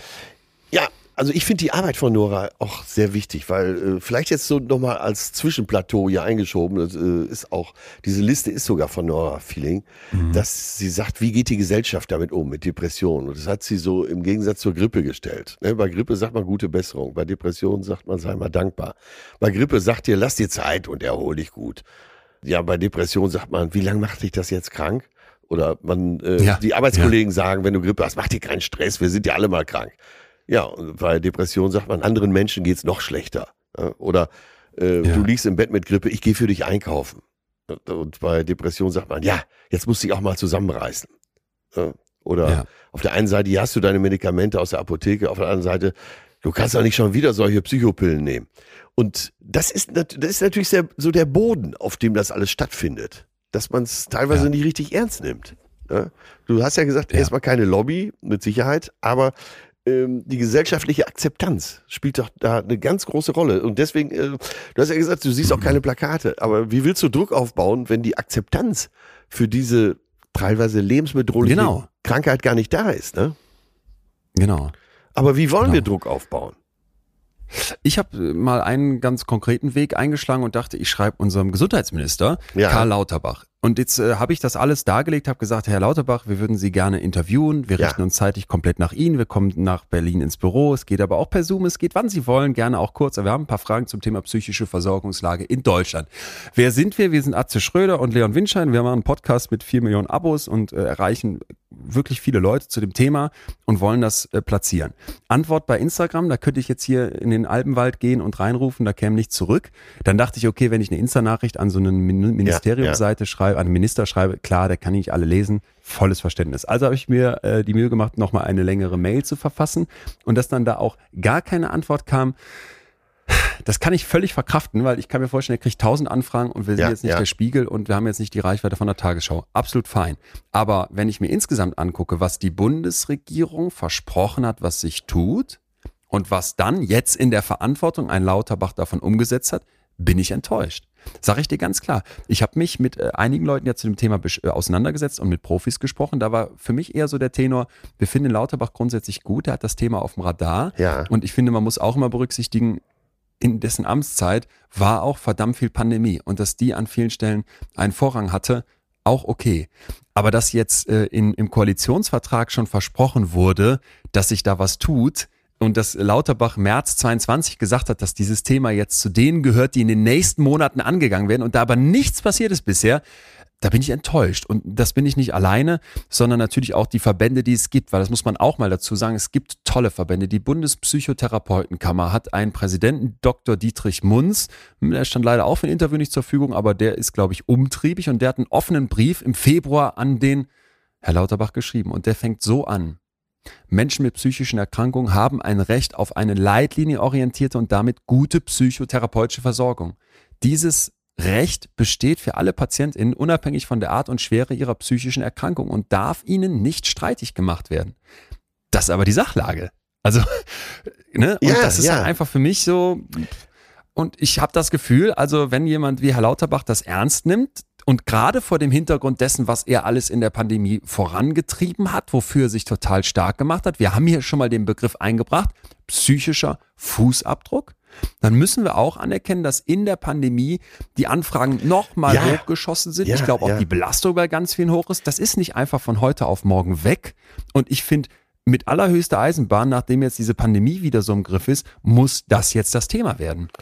Ja, äh, ja, mehrere Ansätze jetzt. Äh, Jetzt einfach mal ganz lapidar gefragt. Spürst du das nicht auch, dass so durch die Pandemie noch mehr Unsicherheit entstanden ist? Ja. So, so Ja. als äh, ja, subjektives Gefühl, wollen wir es mal nennen. Also nehmen wir mein subjektives Gefühl raus, haben wir da auch jede Menge Berichte, wo eben erzählt Ja. wird, dass die Anfragen in den, in den Praxen nochmal deutlich zugenommen haben. Ne? Wir haben auch jetzt wieder Vorsicht. Wir können jetzt nicht einfach sagen, dass durch die Pandemie die breiten Massen jetzt nochmal psychisch äh, kranker geworden sind, aber wir hatten zumindest bei den Angst- und Depressionssymptomen gerade bei jungen Menschen eine Zunahme. Achtung, Symptome, ne? Nicht schon Diagnose. Ja. Müssen wir noch abwarten. Ja, okay. Dann habe ich noch einen weiteren Rat, aber bevor der unter den Tisch fällt, für dich.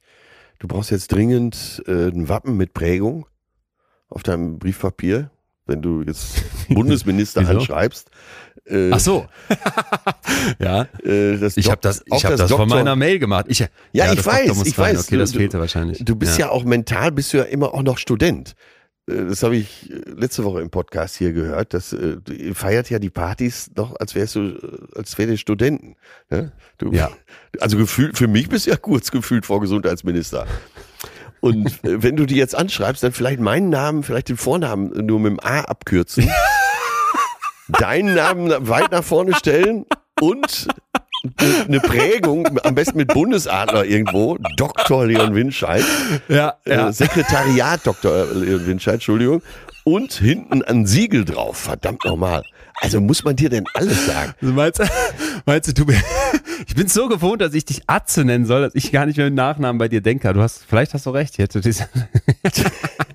Äh, Nein, mal, ganz ehrlich, sag's mal andersrum. Ich, ich habe immer so meine Message, die ich kriege, ist von meinen äh, Bekannten, die in und Freunden, die in, in den Ministerien arbeiten. Ja. Die sagen, die müssen jede scheiß Anfrage beantworten. Ja. Und jeder Depp, der fragt, wieso ist hier an meiner Milchkanne noch kein, noch kein äh, Gütesiegel oder Internet vor- vorhanden, der kriegt eine Antwort. Und dass dann so gar nichts kommt, ich weiß es nicht. Ja, naja, äh, ich werde da dranbleiben. Also ich habe mich, ja. hab mich schon fest dafür en, entschlossen, den lasse ich nicht vom Haken. Und ähm, nochmal, ich kämpfe ja hier nur, nur ein ganz, ganz kleines bisschen jetzt mit dir.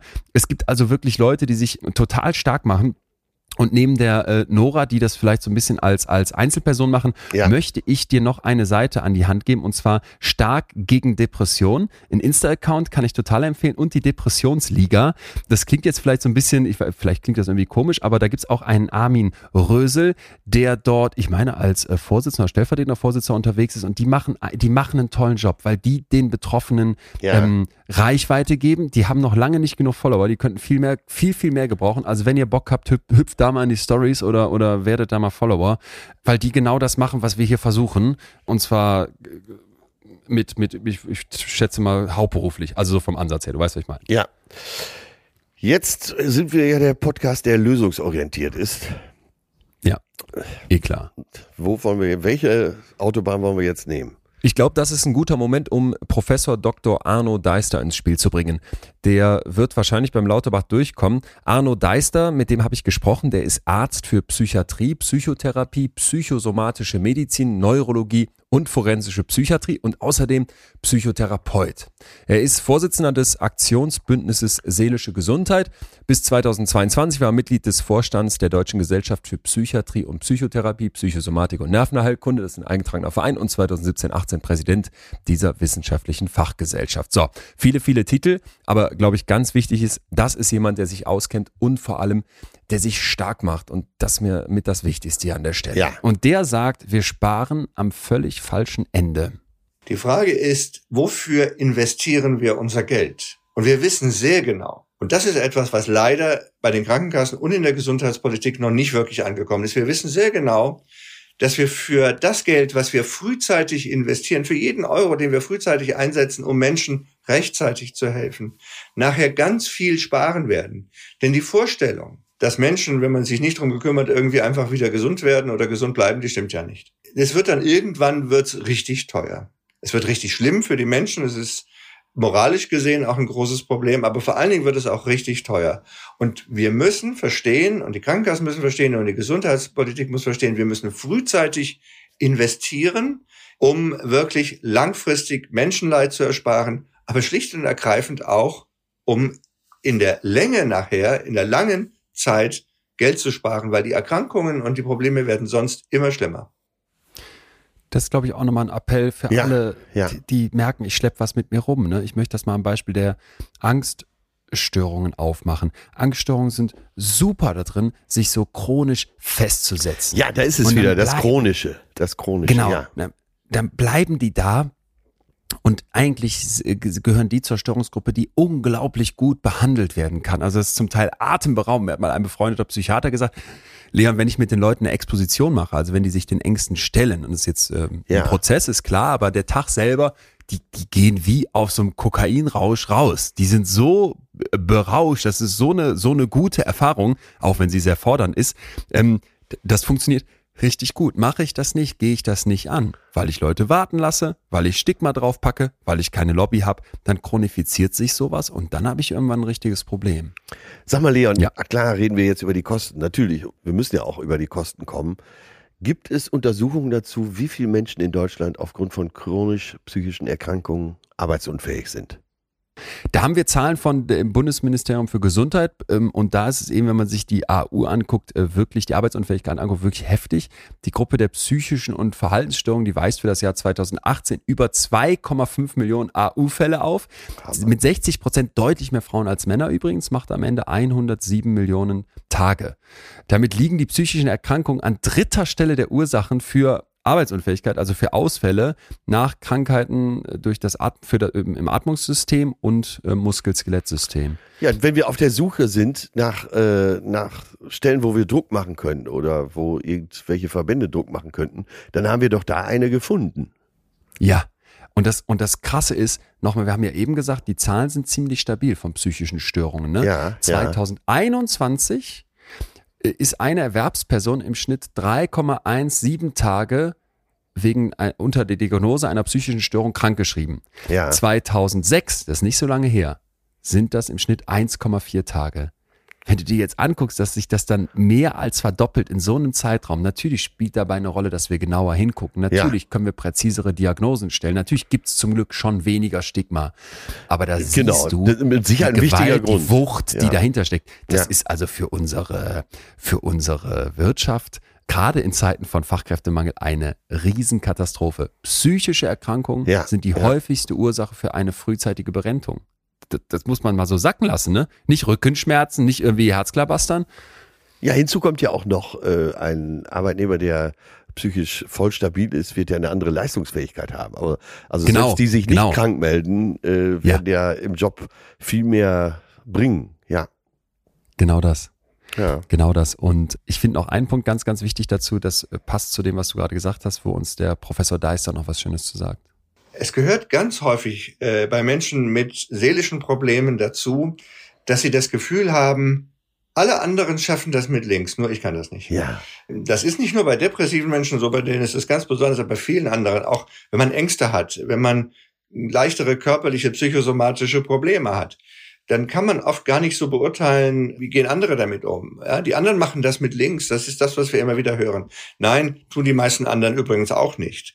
Ja, nur wir nehmen das anders wahr, wir sehen das anders. Und deswegen ist es eine Frage auch der Bewertung und auch letztendlich natürlich der gesellschaftlichen Bewertung, dass wir es genauso wertschätzen, dass jemand Hilfe braucht mit einem seelischen Problem, wie wir es bei jedem körperlichen Problem tun würden. Kein Mensch käme auf die Idee, ja. wenn sich jemand ein Bein gebrochen hat, das ist das typische Beispiel natürlich, ich weiß, aber das kann man sich so gut vorstellen, zu sagen, du stell dich mal nicht so an und das wird schon irgendwie vorbeigehen und du musst eben nur ein bisschen üben.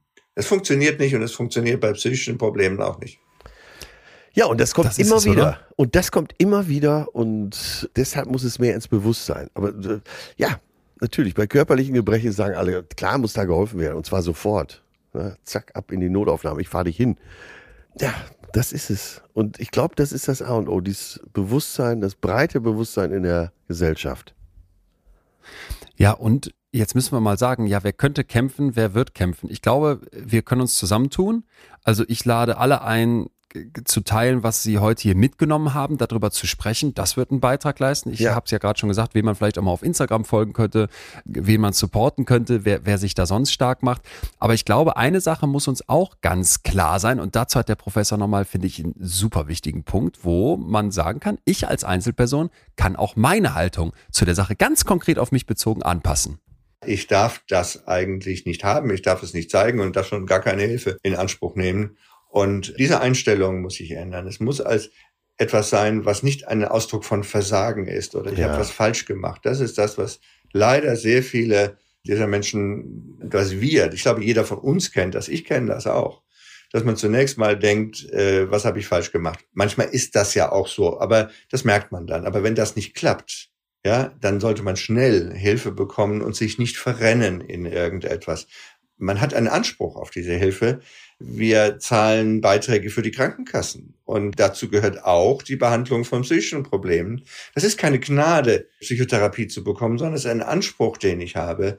Und wenn es dann mal deutlich wird, dass nach ein paar Mal, wie festgestellt wird, das brauche ich eigentlich nicht, es ist ja auch nicht Schlimmes passiert. Das war für mich der Schlagsatz. Ja. Ich habe einen Anspruch ja. auf die Hilfe. Es ja? ist keine Gnade, Und es ist ein Anspruch. Es ist keine das Gnade. Das habe ich mir gerade aufgeschrieben. Ja. Finde ich, find ich einen ganz, ganz starken Satz. Ja, ja, der steht ja auch schon groß. Ich, aber an dieser Stelle möchte ich dich nochmal darauf hinweisen, dass du bitte äh, diese genannten Adressen alle mit in die Shownotes packst. Weil ich habe mir jetzt auch schon ja. einiges aufgeschrieben. Äh, ich bin akut nicht betroffen und trotzdem interessiert es mich. Ich werde da reinschauen. Ähm, es, man weiß so vieles nicht. So, von dir habe ich jetzt heute sehr viele äh, Fakten auch dazu bekommen und äh, teilweise auch nur Halbsätze, die für mich aber auch Licht ins Dunkel gebracht haben. Ja, großartig. Ich möchte jetzt einmal sagen, natürlich, wir teilen alles und ähm, das er erkläre ich gleich, wo man das, das findet. Wir werden ja. gleich auch noch ganz konkret mal an die Hand geben, was kann ich tun.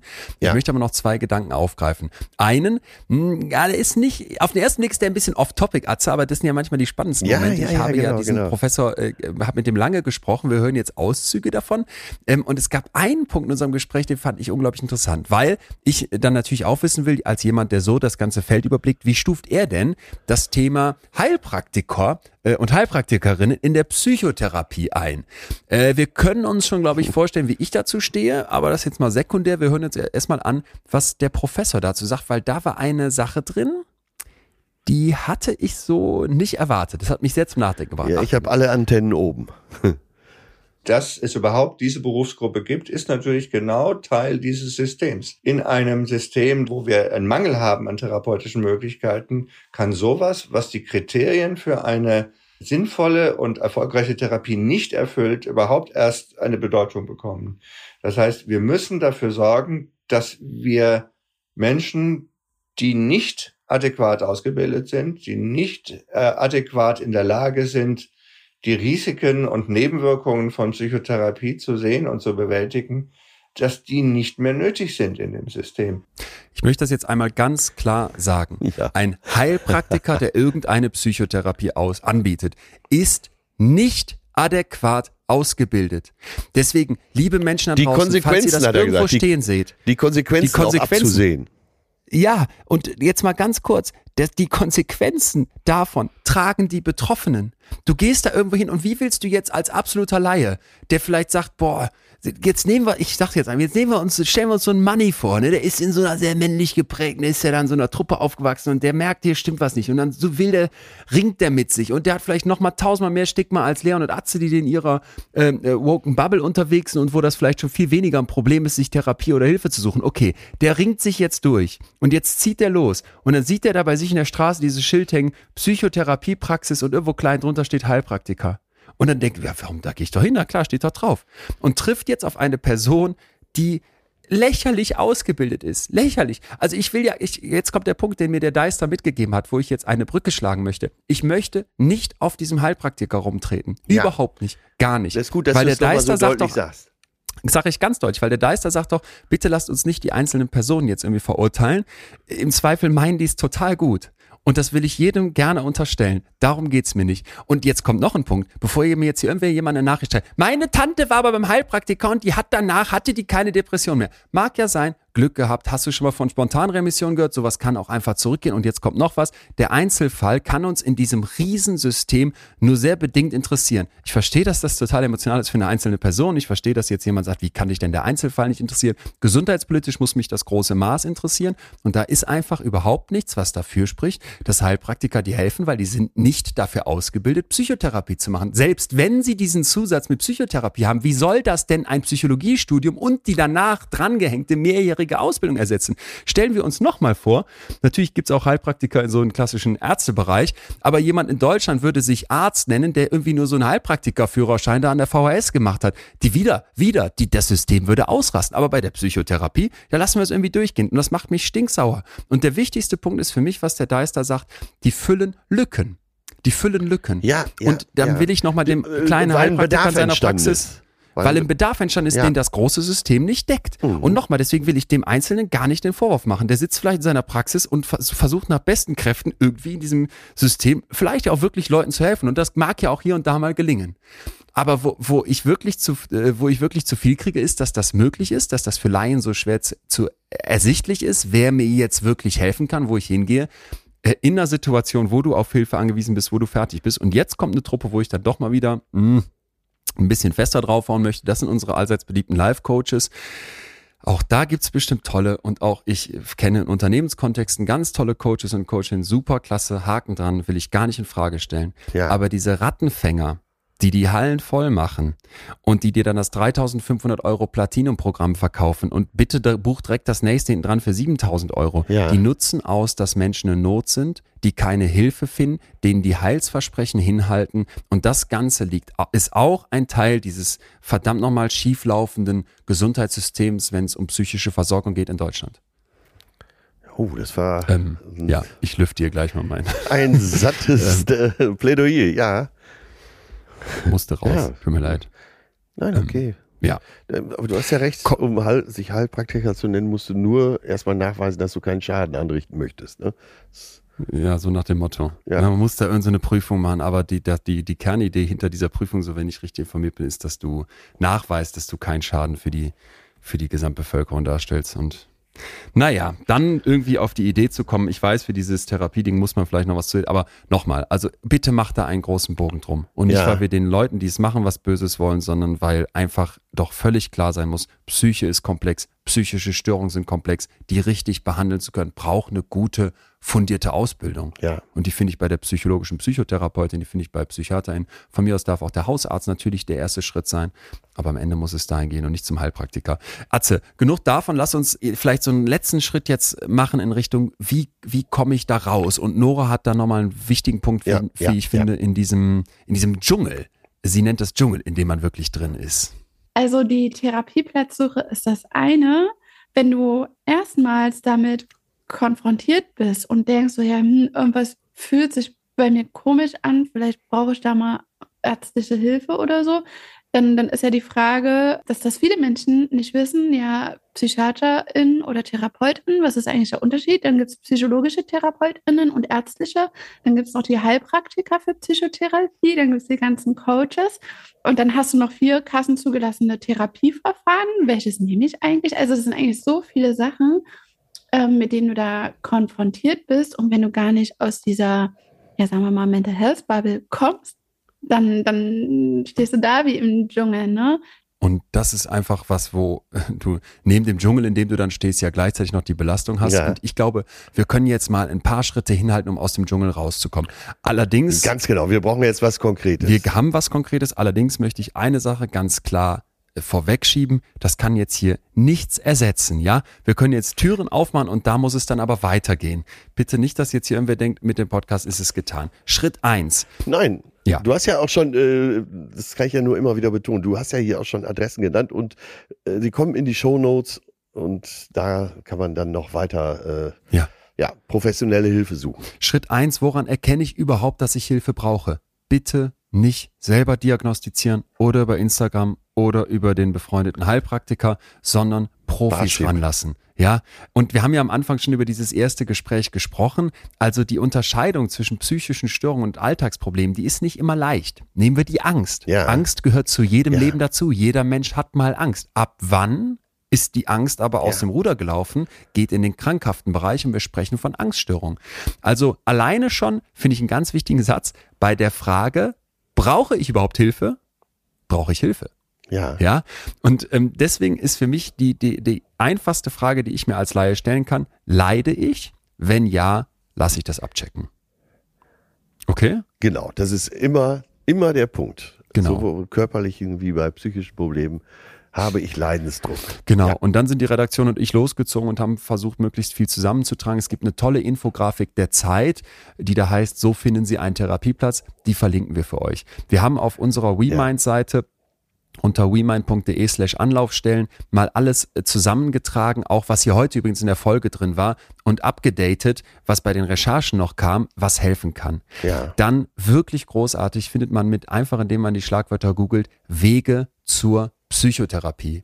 Das ist eine Seite von der Bundespsychotherapeutenkammer, die hatte ich dir damals auch an Weihnachten geschickt für deinen Freund. Ja, da gibt's ja, Infos über genau. alle Schritte und wirklich sehr, sehr einfach erklärt, auch mit Fallbeispielen. Ich finde das richtig gut gemacht. Ja. Kann ich nur empfehlen. Ist richtig gut gemacht, ja.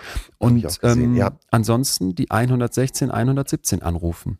Ja, das ist die Vermittlung der Kassenärztlichen Vereinigung zum Erstgespräch und auf deren Webseite schreiben die, ja, innerhalb von einer Woche müssen die dir diesen Termin vermitteln. Und der darf dann maximal vier Wochen in der Zukunft liegen. Wenn es eine Akutbehandlung braucht, dann maximal zwei Wochen. Das heißt, vielleicht auch hier mal wieder, es, es finde ich, macht Hoffnung zu wissen, dass es zügig gehen kann. Ja, und wie gesagt, ihr habt einen Anspruch darauf. Genau.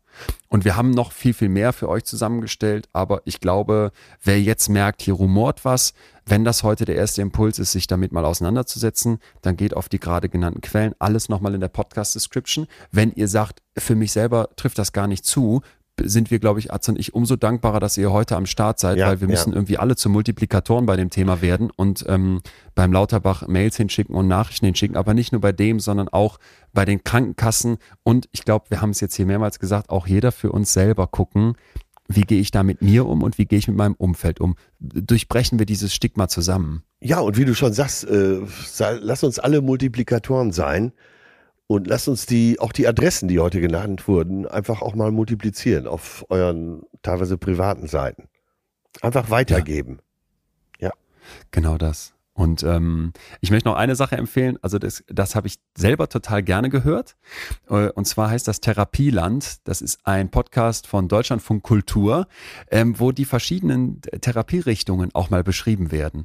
Das macht auch Spaß, den zu hören. Es gibt gar nicht so viele Episoden. Das ist schon ein paar Jahre alt, das Ding. Therapieland, aber das kann ich dir äh, sehr empfehlen. Ja. Fand das auch einen irgendwie coolen Titel. Schade, dass die den haben, erfunden haben wahrscheinlich. Sehr, sehr empfehlenswert. Und zum Schluss würde ich sagen, hat noch einmal Nora das Wort es heißt so oft, wir brauchen mehr Aufklärung. Irgendwas stört mich so an dieser Aussage, weil ich denke, Aufklärung haben wir schon ziemlich viel. Also wir haben ganz viele Organisationen, Vereine, Stiftungen, Medien, BloggerInnen, Bücher, Internetseiten. Also es gibt eigentlich schon ganz schön viel Aufklärung. Wir erreichen noch nicht alle oder es lassen sich halt auch nicht alle Menschen aufklären. Vielleicht ist hier auch ein realistischer Blick nötig, dass es eben unmöglich ist, alle Menschen aufzuklären. Also frag mich was über, keine Ahnung, Brustkrebs oder Multiple Sklerose sind auch wichtige Erkrankungen, die uns alle betreffen können. Ich habe davon keinen Plan, weil es mich eben nicht betrifft, weil ich keinen Berührungspunkt ja, damit ja, habe. Ja. Und, und so ähnlich sehe ich das auch bei psychischen Erkrankungen. Wir haben einfach so viele Themen, die uns alle betreffen. Und ich finde es unrealistisch, da bei allen on top informiert zu sein, wenn man jetzt an Psyche, an Klimakrise, an Nachhaltigkeit, an politische Kriege, Situationen denken. Was ich mir hingegen dann wünsche, ist, dass, dass wir die Möglichkeiten schaffen, ja, die Gruppe von innen zu stärken. Ich wünsche mir auch, dass wir, die psychisch erkrankt sind, so ein bisschen den Blick ändern und nicht so, ja, die Gesellschaft muss sich ändern, sondern auch Ach, wir okay. erkennen oder lernen, dass wir auch einiges von uns machen können, indem wir unseren Genesungsweg gehen, indem wir uns weiterbilden und auch kleine Kreise, die man in Wasser wirft, ziehen Kreise. Und deswegen denke ich, dass wir auch von uns aus einiges an Veränderung beitragen können, weil wir sind ein Teil der Gesellschaft. Ne? Nicht nur die Gesellschaft ja, muss sich ändern, ja. sondern wir gehören ja mit dazu. Und damit spreche ich jetzt nicht die akut Kranken an. Oder ich sage auch nicht, dass jetzt jeder hier seinen Blog starten soll, um darüber aufzuklären oder so, aber ich wünsche mir, dass wir ein bisschen mutiger werden und wir, die erkrankt sind, aktiv dazu beitragen, ähm, offener darüber zu sprechen. Also das, ähm, das sind, finde ich, ein total, total starker Appell noch zum Schluss, ja, oder? Ja, ja, ja. Der auch nur von der Betroffenen irgendwie kommen kann. Ja, das äh, schließt ja an das an, was wir eben sagten, ne? dass wir alle Multiplikatoren sind äh, und dass man sich selber nicht nur als Opfer sieht, sondern eben auch äh, eine ja. Eigenverantwortung erkennt. Ja. Und das müssen wir als Gemeinschaft tragen. Und das war ja. wirklich jetzt auch nochmal ein wichtiger Hinweis. Ne? Lasst uns auch das in die Schöne Hand Worte. nehmen.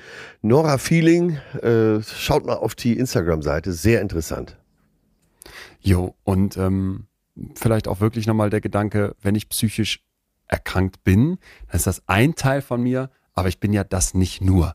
Und zum Glück ja, sitzen ja. von den rund 18 Millionen ja auch nicht alle da und, und können, können sonst gar nichts anderes mehr machen. Nora hat schön gesagt, die, die akut drin sind und die es vielleicht nicht können, äh, völlig fein. Und die, die vielleicht nicht wollen, auch völlig fein. Aber wenn es welche gibt, die sagen, ich kann vielleicht auch eine, eine, eine, eine Fahne mit hochhalten und irgendwie was tun, gerne. Ich glaube, die, diese Gesellschaft würde das, würde und nimmt das dankbar an. Ja, wie du schon sagtest, ne, du bist ja dann nicht nur deine Krankheit. Äh, einer meiner besten Freunde in der Comedy-Szene und auch einer der besten Komiker, würde ich sagen, äh, nenne den Namen jetzt mal nicht, äh, ja, hat auch immer wieder, er macht das so wie Churchill, er nennt das immer den schwarzen Hund. Ich habe, äh, der schwarze Hund ist wieder zu Besuch. Mhm. Und ist auf der anderen Seite erstmal in seinem Job super, aber einer der schlausten und pointiertesten Menschen in meinem Umfeld. Äh, und den, mhm. ich käme nie auf die Idee, den auf diese Krankheit zu reduzieren. Der hat das auch. Äh, das kann man auch respektieren, wenn man weiß, dass er es hat. so sind wir Menschen. Uns macht das, die Summe unserer Stärken und Schwäche macht uns aus. Also, das ist, da könnte ich jetzt, da, ich hole meine Tätowiermaschine gleich aus der Tasche und hau mir das hier vor so ein Alpenpanorama aus Bergspitzen auf den Unterarm. Das ist aber echt ein schöner Punkt. Ein schöner Punkt und vielleicht auch ein schöner Schlusspunkt. Sind wir durch? Ja, für heute Oder? sind wir durch. Ach Mann. Für heute sind wir durch. Wir, wir, arbeiten beide zu viel. Ich bedauere das, dass wir uns so selten sehen. Was, vor allem wir ja, beiden Sabbeltaschen, was, was, wir uns immer zu erzählen ja. haben. Ich glaube, ja. das könnten wir zehn Stunden am Stück. Es ist viel, es ist viel los, aber ja, ähm, ja ich, ja, es geht uns ja beiden auch gleich. Wir machen das nun mal verdammt gerne. Bei allem, achso, das, das wollte ich gerade noch sagen, weil das so schön zu dem ähm, von Nora genannten passt. Wenn ihr da draußen Lust und Zeit habt, mal, dass wir beide uns nicht sehen, hat, das hat, trägt ja auch Früchte. Wir machen und tun. Die Terra Explore Folgen, die ich gemacht habe, sind Ja. jetzt online in der Mediathek. Und ich möchte deswegen nochmal so, so dringend darauf hinweisen, weil da genau das passiert, was Nora gerade gesagt hat und ich da auch genau das versuche umzusetzen, was, was wir hier im Podcast machen. Da dann mit, glaube ich, einem noch größerem Publikum natürlich, weil das einfach im Fernsehen ja im Zweifel Millionen sehen.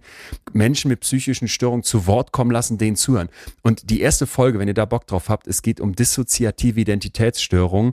Wir hatten das Thema hier schon mal. Ich beleu wir beleuchten es sehr, sehr kritisch natürlich, aber ich rede mit Bonnie, Ja. und die erzählt von den ganz vielen Identitäten in ihrem Kopf. Multiple Persönlichkeiten nan nannte man das früher. Und das Ja, ist ja. so, so ähm, bewegend, der zuzuhören und zu merken, krass, dass die irgendwie eine Zwölfjährige in sich hat, aber auch einen 30-Jährigen in der Midlife-Crisis und irgendwie einen 80-jährigen Opa, der, der Ruhe haben will. Ja. Das ist natürlich das Störungsbild und ich bin dankbar, wenn ich dir zuhöre, dass ich das nicht habe, aber gleichzeitig in dem Moment, wo ich Ja. dir zuhöre, so ein bisschen wie bei Nora gerade, macht es an ganz vielen Stellen Klick und man findet sich irgendwie in Teilen doch wieder. Also Ja. muss ich einen Shoutout an dieses Format rausgeben, wo ich ja auch nur ein Rädchen bin und würde mich freuen, wenn ihr da Bock habt reinzugucken, könnt ihr jetzt in der, in der Mediathek. Sehr schön. Werde ich auf jeden Fall machen, Atze. um die Zeit zu Ja, überbrücken, bitte, bis ich bitte. dich endlich auf der Bühne sehen kann. Vor allem Äh, so hin, ganz hinten mit so einem schwarzen Trenchcoat, die, Schieber, die Schiebermütze ins Gesicht gezogen, dicke Brille, angeklebter Bart. Und ich rufe von hinten dann nur so rein und Hetzer! Spalter! Und hast so ein, hast in der einen Hand das bereits besprochene Kruzifix, in der anderen deinen Ja. blisterverpackten, rosanen, äh, vielleicht leuchtenden Dildo. So würde ich mir das wünschen. Okay, wenn du dir das wünschst, dann machen wir das so. Sag mir vorher nicht wo. Ja. Systemlink! Das sind doch alle die Soldaten vom Lauterbach. Ja, Äh, am Ende seid ihr alle geimpft. Ich habe die Szene vor mir, kommen danach noch Backstage, dann äh, trinken, wir ein, trinken wir ein Kaltgetränk und jetzt, ähm, Ja. jetzt bin ich raus. Ja. Bin geschwitzt hier. Mein Lieber, äh. Denkt dran, ganz Österreich Sinne. ist eine Eckbank. Ja. Ja, und die Küche ist verführerisch. Da kommt man schnell mit drei Kilo mehr auf den Hüften wieder. Auf Ja, da sagst du, das ist jetzt schon, merke ich schon am ersten Tag. Ja, und lass den Alkohol weg, das kostet nur Energie. Küsse an dich, mi amor. Wir hören uns nächste Woche wieder. Ich freue mich drauf. Leon, mein Leon. Tschüss. Atze. Das war Betreutes Fühlen. Der Podcast mit Atze Schröder und Leon Winscheid. Jetzt abonnieren auf Spotify, Deezer, iTunes und überall, wo es Podcasts gibt.